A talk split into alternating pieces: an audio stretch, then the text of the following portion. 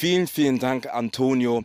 Nochmal von meiner Seite aus herzlich willkommen. So schön, dass du eingeschaltet hast zu unserem Gottesdienst. Zu Beginn dieser Predigt möchte ich gerne ein Bibelvers mit dir teilen, den wir finden in Markus 3, Vers 1 bis 6. Ich lese ganz kurz vor. Als Jesus ein anderes Mal in die Synagoge ging, war dort ein Mann mit einer verkrüppelten Hand. Die, die einen Vorwand suchten, um Jesus anklagen zu können, beobachteten aufmerksam, ob er ihn am Sabbat heilen würde. Steh auf und komm nach vorn, sagte Jesus zu dem Mann mit der verkrüppelten Hand. Und den anderen stellte er die Frage, was ist richtig? Am Sabbat Gutes tun oder Böses? Einem Menschen das Leben zu retten oder ihn zu töten? Sie schwiegen. Er sah sie der Reihe nach an, voll Zorn und zugleich tief betrübt über ihr verstocktes Herz. Dann befahl er dem Mann, streck die Hand aus. Der Mann streckte die Hand aus und sie war geheilt. Die Pharisäer jedoch fassten, sobald sie die Synagoge verlassen hatten, zusammen mit den Anhängern des Herodes den Plan, Jesus zu beseitigen. Jesus, danke, dass du hier bist. Danke für deine Gegenwart. Und Herr, wir öffnen unser Herz für das, was du zu uns sprechen möchtest an diesem heutigen Tag. In Jesu Namen.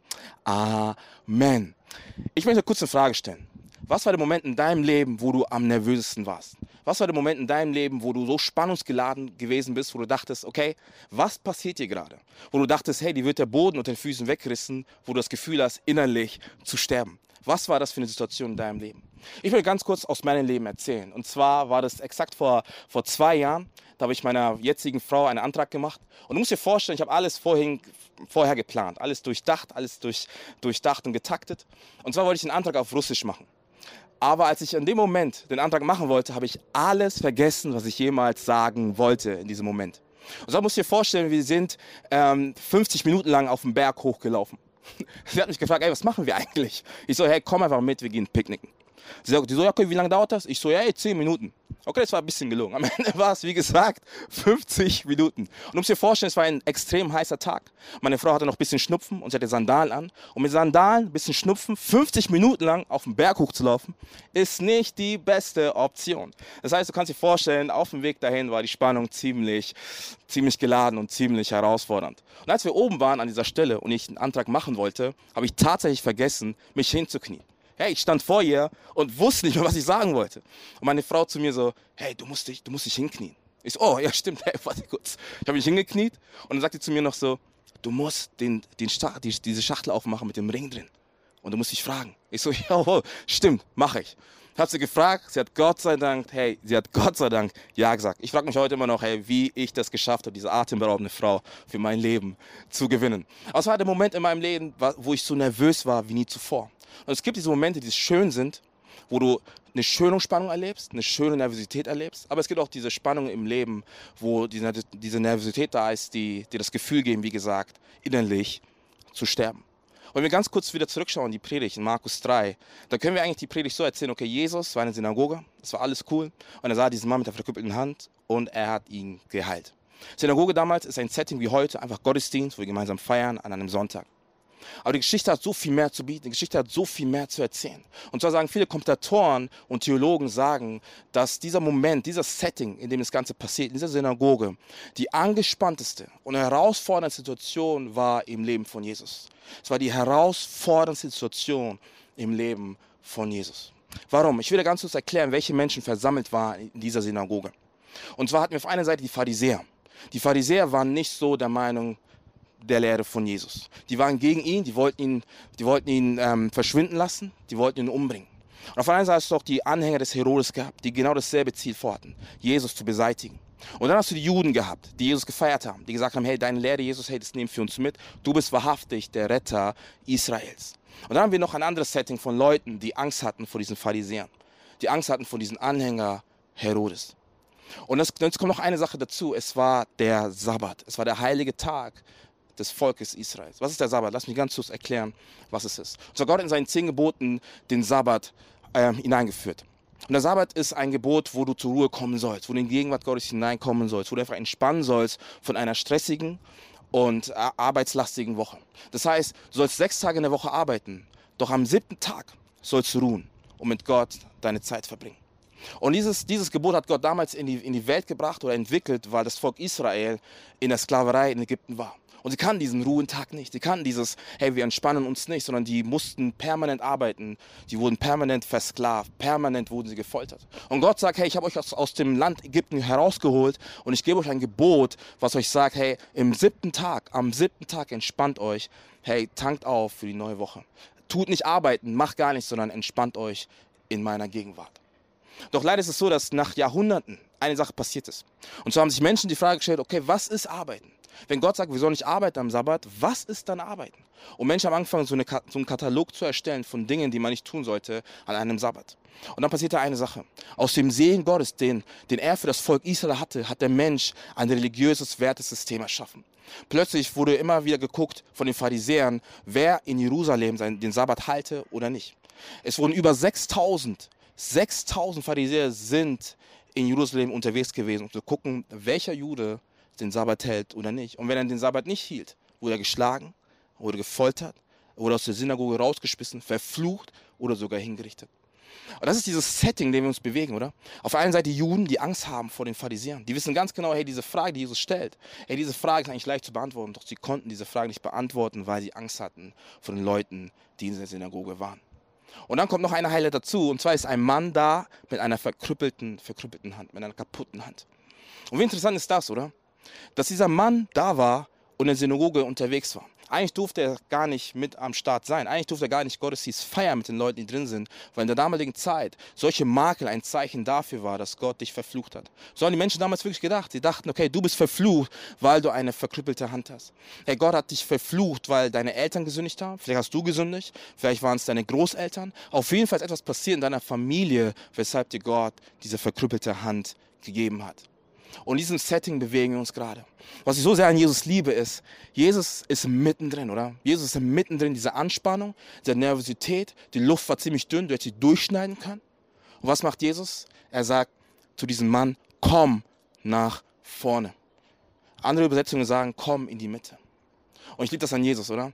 In dem Moment, wo wir eigentlich wegrennen würden, wo wir sagen würden, okay, diese Spannung hier, die halte ich nicht aus. Ey, die Situation hier ist so tough. Wir sind Menschen, ey, die, die, die mögen mich nicht, die, die, die wollen mich nicht hier haben. Diese Umstände sind zu herausfordernd. Wäre ich, ey, wären wir, ehrlich gesagt, einfach weggerannt, oder? Wir hätten gesagt, hey, weißt du was, ich komme damit nicht zurecht ich mache mein eigenes Ding, sollen die Leute doch machen, was sie wollen. Doch wie gut ist es, dass Jesus dennoch inmitten dieser Umstände, inmitten dieser Herausforderung, inmitten dieser spannungsgeladenen Atmosphäre dennoch stehen bleibt und sagt, hey du Mann mit der verkrüppelten Hand, komm nach vorne. Und ich weiß nicht, wie herausfordernd die Situation ist in deinem Leben. Ich weiß nicht, wie herausfordernd der Lockdown, die ganze Corona-Sache, diese spannungsgeladene Zeit in deinem Leben ist. Ich weiß nicht, wie herausfordernd es ist. Ich weiß nicht, wie herausfordernd die Umstände sind, deiner Familie, deine Beziehungen, deine Finanzen. Lass mich dir bitte eine Sache sagen. Gott ist inmitten dieser Umstände bei dir. Und er lässt dich nicht alleine. Denn Gott ist nicht überrascht über das, was passiert in deinem Leben. Gott ist nicht überrascht über die Umstände, über die Herausforderungen in deinem Leben, die, die gerade geschehen. Nein, nein, im Gegenteil. Er ist mittendrin und er sagt, hey, come on, ich werde diese Situation fixen in dein Leben und ich werde es zu einem Wunder heraus kreieren. Ey, das ist Jesus, oder? Jesus würde, er hat eigentlich alle Möglichkeiten gehabt, einfach gehen zu können, aber er hat gesagt, nee, nee, ich bleibe hier weil ich diese Problem, dieses Problem lösen möchte. Und genau das möchte ich über dein Leben aussprechen. Jesus, er ist nicht überrascht über deine Umstände, sondern er ist da und sagt, hey, ich werde diese Umstände im Leben komplett verändern.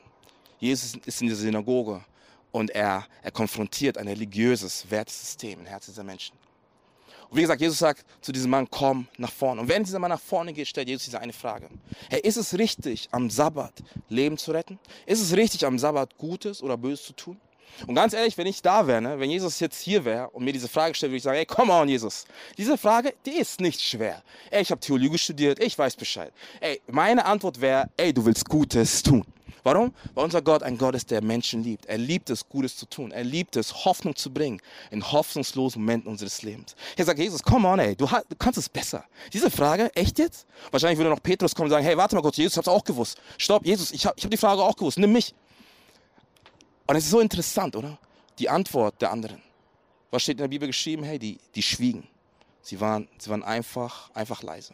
Und Jesus war in dem Moment richtig zornig. Und wir lesen nicht oft in der Bibel davon, dass Jesus wütend ist. Aber in dem Moment war er zornig. Er war nicht zornig direkt auf die Menschen, sondern er war zornig auf dieses religiöse Wertesystem. Lass mich bitte eine Sache sagen. In dem Moment, wo wir unser Wert auf religiöse Wertesysteme legen, auf Religion, auf Gesetze, auf Leistungen, auf Egoismus, verlieren wir den Blick auf die Menschen in unserem Umfeld. Warum? Weil Jesus war gerade dabei, ein Wunder zu tun, doch sie haben es nicht gesehen. Warum? Weil sie religiös gedacht haben, weil ihr Wertesystem im Moment viel, viel wichtiger war als dieser Mann mit der verkrüppelten Hand. In Matthäus leben sogar, da sagt Jesus, ihr würdet sogar einen Schaf aus der Grube retten, statt einem Menschenleben. So krass haben dieses Wertesystem über ein Menschenleben ge gestellt. Und ich finde das so interessant. Der Mann, du musst dir vorstellen, der Mann geht auf Jesus zu. Und er läuft auf Jesus zu und wahrscheinlich guckt er sich um und er sieht all diese Gesichter. All die Menschen blicken auf ihn und denken sich so, hey, was machst du da? Ey, wegen dir ist all diese Spannung entstanden. Wegen dir ist all diese Herausforderung jetzt bekannt. Wegen dir wird Jesus dich heilen und er wird uns alle zum Weißgut bringen. Und du musst dir vorstellen, der, der Mann läuft auf Jesus zu. Oder? Er läuft auf Jesus zu und dann steht er vor ihm. Und was sagt Jesus zu ihm? Strecke deine Hand aus. Strecke deine Hand aus. Ich finde, es ist so ein Bild auch für unser Leben, oder? Vielleicht ist es nicht eine verkrüppelte Hand, aber ich glaube, es ist bei uns oftmals die verkrüppelten Herzen, die wir besitzen.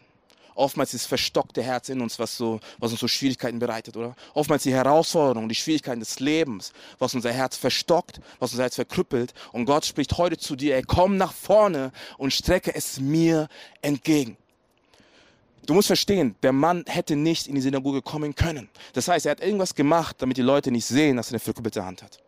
Das heißt, er ist wahrscheinlich in die Synagoge hineingegangen, hat seine linke Hand gezeigt, oder? Und Leute haben gesehen, okay, er hat keine Makel, währenddessen er seine rechte Hand versteckt hat. Und ich, und ich habe darüber nachgedacht und mir ist, mir ist eines klar geworden. Wie oft ist es so, dass du nicht, dass wir unsere Scham bedecken wollen? Wie oft sagst du und ich, dass wir unsere Schuld, alles, was wir nicht auf die Reihe kriegen, unsere Fehler, unsere, unsere, unsere Kämpfe im Leben, wie oft ist es, dass wir sie verstecken wollen vor anderen Menschen? Oder? Und stattdessen wollen wir, dass Leute das Gute sehen in uns, oder? Das, was wir auf die Reihe kriegen. Wie gut wir in unserem Job sind, wie gut wir in unserer Familie sind, wie gut wir alles auf die Reihe kriegen, oder? Ey, wir leben in so einer Gesellschaft, wenn man dir die Frage stellt oder mir die Frage stellt, antworten wir oft mit, hey, alles gut. Wie geht's dir? Hey, gut. Und wir haken nicht weiter nach, oder? Doch wie gut ist, dass Jesus inmitten dieser Synagoge, inmitten dieser Anspannung, wo der Raum voll war, diesen Mann gesehen hat mit der verkrüppelten Hand. Während er gleichzeitig einen ganzen Raum gesehen hat, voller Menschen mit verstockten Herzen. Und Jesus sagt zu diesem Mann, hey, komm nach vorne. Komm nach vorne, streck mir das entgegen. Lass mir bitte eine Sache sagen. Inmitten von Umständen sieht Jesus dich. Inmitten von Umständen sieht er deine Probleme, deine, deine Dinge, die du in deinem Leben nicht auf die Reihe kriegst, deine Fehler, mit denen du schon so lange zu kämpfen hast. Und er stoßt nicht ab, sondern im Gegenteil sagt zu dir, komm nach vorne. Hey, ich will das dir, ich will es annehmen, was du in deinem Leben zu kämpfen hast. Doch wie gesagt, oftmals ist es so, dass wir sagen, hey, Jesus, guck nur meine linke Seite an. Hey, guck nur auf die Seite an, die, die ich hinkriege, die gut ist. Doch Jesus sagt, hey, es ist so schön, was du in deinem Leben alles hinkriegst, aber ich interessiere mich für deine, für deine rechte Hand für dein verstocktes Herz, für die Dinge, die in deinem Leben gut funktionieren. Da ist mir eine Sache klar geworden in diesem Bibelfest. Der Mann hatte echt Glauben, oder? Ich glaube, entscheidend ist es, damit wir das empfangen, was Gott für uns hat, ist, dass wir, dass wir Glauben haben. Die Bibelstelle sagt es in 2. Korinther, dass wir, dass wir nicht leben, ey, wir leben nicht aus Schauen, wir leben aus Glauben, oder? Wir leben nicht aus Schauen, sondern wir leben aus Glauben. Es kann sein, dass Umstände in deinem Leben da ist. Es kann sein, dass Herausforderungen da ist. Es kann sein, dass dieser Lockdown, alles, was hier passiert, diese angespannte Zeit. Es kann sein, dass das Stürme in deinem Leben vorhanden sind. Es kann, dass du mit Süchten, mit Depressionen zu kämpfen hast. Es kann, dass du Schwierigkeiten hast in deinen Beziehungen, deiner Ehe, zu deinen Freunden. Was auch immer, Herr Jesus spricht heute zu dir. Komm nach vorne. Denn ich will das annehmen, mit dem du zu kämpfen hast in dieser heutigen Zeit. Ich will für dich da sein, weil ich möchte ein Wunder tun in deinem Leben. Streck es mir entgegen. Und ich weiß, es fordert Glauben. Ich weiß, es fordert Mut. Aber wenn du diesen Schritt gehst, wirst du erfahren, wie der Himmel sich öffnet über dein Leben. Ich will dich so ermutigen in dieser heutigen Zeit. Lebe nicht aus Schauen und lebe aus dem Glauben. Strecke Jesus das entgegen, was momentan dich so sehr beschäftigt. Stecke Jesus das entgegen, hey, was dich momentan so sehr beschäftigt. Und genau das ist doch Christian, oder? Christian bedeutet nicht, ich kriege mein Leben auf die Reihe und versuche alles aus eigenen Beinen. Nein, ein Christian bedeutet, ich gehe auf Jesus zu und stecke mein ganzes Leben entgegen. Ich gebe ihm all das, was ich nicht auf die Reihe, auf die Reihe kriege. Manchmal kann es sein, dass wir die Umstände anschauen und denken, okay, hey, macht das alles Sinn? Aber ich will dir sagen, es macht übertrieben viel Sinn, weil Jesus ein Wunder und ein Segen für dich vorbereitet hat. Und ich liebe Jesus. Jesus ist in der Synagoge und er sieht diesen Mann mit der Hand und er sagt nicht zu ihm, hey, geh nach draußen, ich heile dich. Er sagt nicht zu ihm, hey, geh mal nach draußen, guck mal, hey, wenn, wir machen das Ganze draußen, wir machen das Ganze unauffällig, weil du merkst ja gerade, hey, das Setting hier ist ziemlich angespannt. Nee, das sagt Jesus nicht. Sondern Jesus provoziert und konfrontiert dieses Wertesystem und sagt, hey, komm du mit der verkrüppelten Hand komm nach vorne. Und ich liebe auch diesen Mann. Der Mann hätte auch sagen können, weißt du was, Jesus, hey, ich sehe diese Spannung hier in diesem Raum. Es ist sehr herausfordernd. Ey, komm nach draußen, Jesus. Lass uns da das klären. Es ist Sabbat. Komm schon. Ey, so hätte ich reagiert vielleicht. Ich hätte sagen können, hey, Jesus, oh, die Umstände sind ziemlich schwierig. Lass uns nach draußen gehen. Doch das tat er nicht, sondern er ging, er ging mit Glauben hinein. Er ging mit Glauben hinein. Lass mir bitte eine Sache sagen. Und das ist so wichtig. Ey, wenn du das mitnimmst, ey, da bin ich sowas von zufrieden und kann heute Nacht ziemlich gut schlafen. Jesus wird immer das tun, was er nicht tun sollte um dir das zu ermöglichen, was du vorher nicht tun konntest. Jesus wird immer das tun, was er eigentlich nicht tun sollte, oder? Um dir das zu ermöglichen, was du vorher nicht tun nicht tun konntest. Jesus hat ein Wertesystem auf den Kopf gestellt. Religiosität hat er auf den Kopf gestellt. Was er eigentlich nicht tun sollte, am Sabbat zu heilen, hat er getan, um dem Menschen das zu ermöglichen, was er vorher nicht tun könnte. Der verstehe eine Sache. Er hat die Person nicht einfach nur geheilt. Er hat seine Hand nicht einfach nur wiederhergestellt, sondern hat ihn auch wieder Stück weit in die Gesellschaft hineingeführt. Er hat ihm wieder ein Leben gegeben. Er hat ihm wieder eine Zukunft gegeben, eine Perspektive geschenkt. Weil der Mann wurde vorhin vollkommen aus der Gesellschaft ausgeschlossen. Warum? Weil er einfach eine kaputte kaputte Hand hatte und es damals als Zeichen des Makels war und du somit nicht mehr Teil der Gesellschaft sein konntest. Jesus wird immer das tun, was er nicht tun sollte, um dir das zu ermöglichen, hey, was du vorher nicht tun konntest. Wie gut ist das, oder? Wie gut ist das? Jesus ist nicht überrascht über deine Umstände in deinem Leben. Und dann passiert eine Sache, was ich auch glaube. Und zwar der Mann geht da hinein und er streckte seine Hand aus. Und die Bibel spricht davon, dass während er seine Hand ausstreckte, wurde sie geheilt während er seine Hand ausstreckte, wurde sie geheilt. Wie, wie krass ist das, oder? Jesus muss nur ein Wort sprechen. Er musste die Hand gar nicht anfassen, sondern während er die Hand ausstreckte, wurde er geheilt. Ich glaube, im Moment sah der Mann, er sah Gnade in Person. Er sah Gnade in Person, er sah Jesus in Person, die personifizierte, personifizierte Gnade. Und ich will dich ermutigen, diesen heutigen Tag, auch Jesus hat auch Gnade für dein Leben. Ich sage Gnade für deine. Vielleicht sagst du, Adam, ey, ich habe keine Gnade verdient. Jesus, mein Leben ist so chaotisch, ich tue so viele Dinge falsch, ich habe mit so vielen Süchten zu kämpfen in meinem Leben, ey, ich verdiene keine Gnade. Ja, genau das ist Gnade. Gnade ist etwas, was wir nicht verdient haben. Dennoch gibt es uns Gott, weil er uns so sehr, so sehr liebt. Oh, oh Adam, ich habe so viel Schuld in meinem Leben, ey, ich, ich verdiene keine Gnade. Lass mir dir eine Sache sagen, hey, die Gnade ist stark genug, um deiner Schuld zu begegnen. Oh, vielleicht sagst du, Adam, ey, ich bin so voller Scham bedeckt. Und lass mir dir eine Sache sagen, hey, die Gnade ist so ausreichend, um deine Scham zu bedecken. Oh, du sagst vielleicht, Adam, ich bin so bitter in meinem Herzen. Oh, die Gnade ist süß genug, um deiner Bitterkeit zu begegnen. Vertrau auf diese Gnade, die Gott für dein Leben hat. Oh, und du musst dafür nichts tun. Oh, hat der Mann mit der verkrüppelten Hand was dafür getan? Nein, oder? Er, er hat keine Move-Schritte gemacht, oder? Er hat keine zehn Bibelverse auswendig gelernt. Nein, er musste einfach nur eine Sache tun. Und zwar aus Glauben leben. Er musste einfach nur, einfach nur hingehen. Jesus wird immer das tun, was er nicht tun sollte, um dir das zu ermöglichen, was du vorher nicht sein oder tun konntest.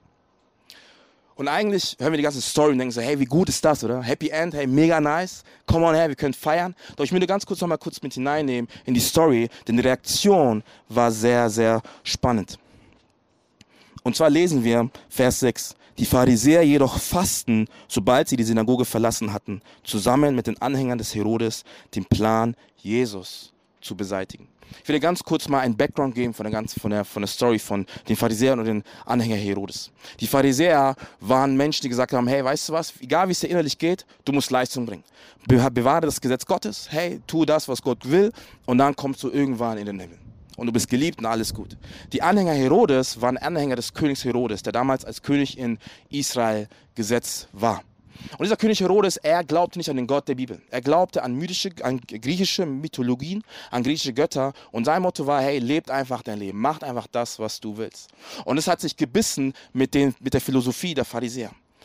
Doch die Pharisäer haben sich zusammen, die Pharisäer und die Anhänger Herodes haben sich zusammengeschlossen, was in damaliger Zeit eigentlich ein No-Go war. Es, es wäre niemals denkbar gewesen. Es ist so, als würden wir sagen, okay, die Linken und die AfD, sie bilden eine Koalition. Ey, das war eine Katastrophe, oder? Es würde niemals passieren, niemals funktionieren.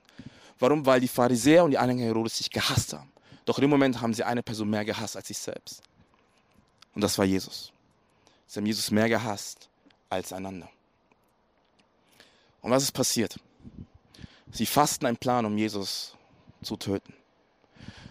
Wir sehen diese zwei Komponenten. Wir sehen die Pharisäer und die Anhänger Herodes. Auf der einen Seite die Moralisten, die sagen, hey, mach dein Lifestyle zu deinem Gott. Egal wie es innerlich aus, äh, ausschaut, egal wie es innerlich geht, hey, lebe einfach ein Leben, was Gott gefällt, hey, weil irgendwann du dann in den Himmel kommst. Und auf der anderen Seite die Relativisten, die sagen, hey, weißt du was, du bist der, du bist Gott, der Mensch ist im Mittelpunkt, mach, was dir gefällt. Und wir sehen diese beiden Spannungen aufeinandertreffen. Und mittendrin ist Jesus. Und ich lass mir eine Sache sagen. Vielleicht bist du hier und du sagst, ey, ich mache mein Lifestyle zu meinem Gott. Das, was ich tue, ist mir wichtig. Ich will Leistungen Gott gefallen. Ey, das wird nicht funktionieren. Oder vielleicht bist du hier und du sagst, hey, weißt du was, ich bin das Zentrum von allem, ey. Ich feiere mich selber und ich bin Gott, ich kann tun und lassen, was ich will. Ey, das kann stimmen, aber ich weiß, ob du langfristig gesehen glücklich sein wirst. Lass mich dir eine Sache sagen, was dich glücklich macht und was dich in den Himmel bringt. Das ist Jesus Christus allein. Und du musst gar nichts dafür tun. Er gab sein Leben für dich hin, oder? Was habe ich vorhin gesagt? Er wird immer das tun, was er nicht tun sollte, oder? Ey, Gott wurde Mensch, er gab sein Leben für dich, für mich hin, damit wir das werden können, was wir vorher nicht werden konnten. Ein Kind Gottes.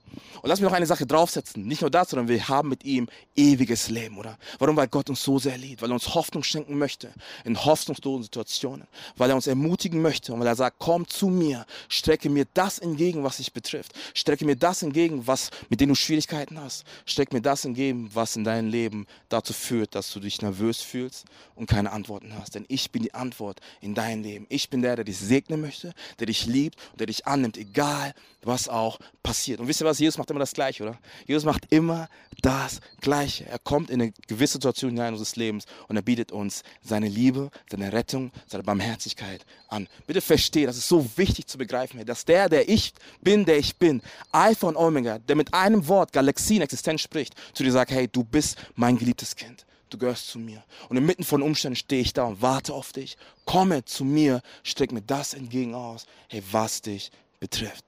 Und vielleicht bist du hier und du sagst, hey Adam, das, was du erzählst, hey, das betrifft mein Herz, es bewegt mich. Oh, ich will diesen Jesus kennenlernen. Du sagst, er liebt mich, du sagst, ich kann, mir, ich kann ihm alles geben, was meinem Herzen betrifft. Oh, ich möchte eine Verbindung mit ihm haben. Aber ich weiß nicht wie. Hey, mach dir keine Sorgen, ich möchte eine Plattform bieten, wo du heute Ja sagen kannst zu diesem Jesus.